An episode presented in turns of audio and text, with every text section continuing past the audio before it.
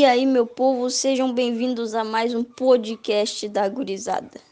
Hoje vamos falar sobre um assunto muito interessante, que é como fica o psicológico dos atletas antes da mais esperada Olimpíadas. E para a nossa conversa temos a presença da nossa querida Nalanda e uma convidada mais que especial, psicóloga Daniele Iegli. Seja bem-vinda, gurias. Agora eu passo a palavra para a Nalandinha, que vai fazer algumas perguntas para a nossa convidada.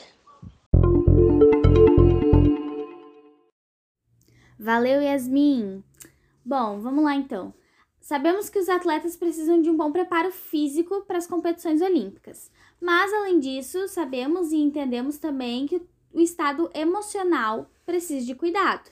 Fala para nós um pouquinho então, Daniele, quais as emoções estão envolvidas no momento que antecede uma competição?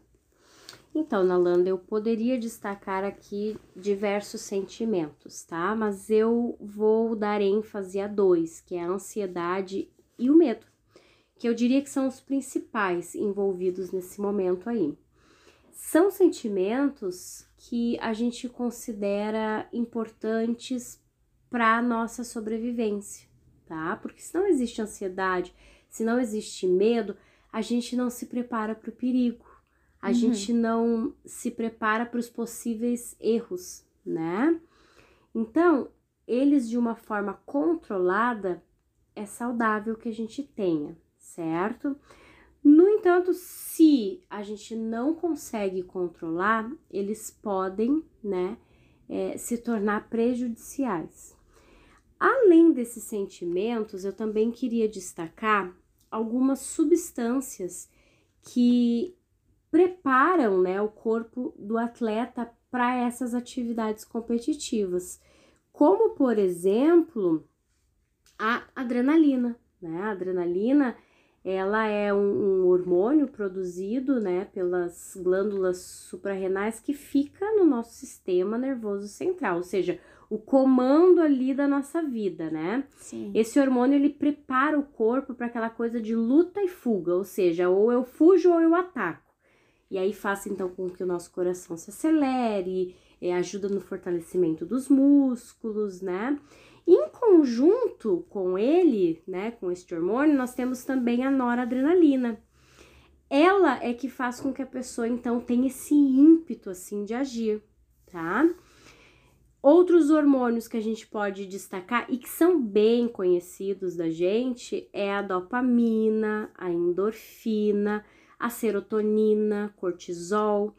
Esses hormônios aí, eles causam uma sensação de bem-estar e normalmente eles estão presentes nas atividades físicas de forma geral, tá? Uhum. Por quê? Porque ele deixa, eles deixam o nosso corpo num estado de alerta, alerta né? Hipervigil, que a gente diz. Essa combinação toda desses neurotransmissores aí é que são responsáveis, então, pela ação, pela reação e até mesmo, Nalanda, pela recuperação desse atleta depois, tá? Causando, a gente poderia dizer, uma, uma sensação de alegria, de motivação e, lógico, recompensa, né?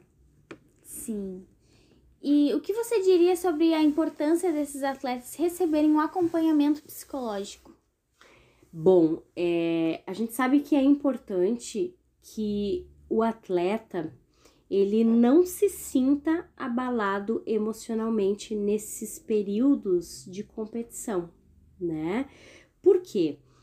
Porque isso pode incorrer em erro e, lógico, né? Consequentemente, até mesmo uma derrota ou mesmo, né, é, é, para lidar com as perdas. Ele precisa ter esse equilíbrio emocional. Por isso que a gente indica que toda equipe esportiva tenha um profissional qualificado para auxiliar então esses atletas nessas questões emocionais.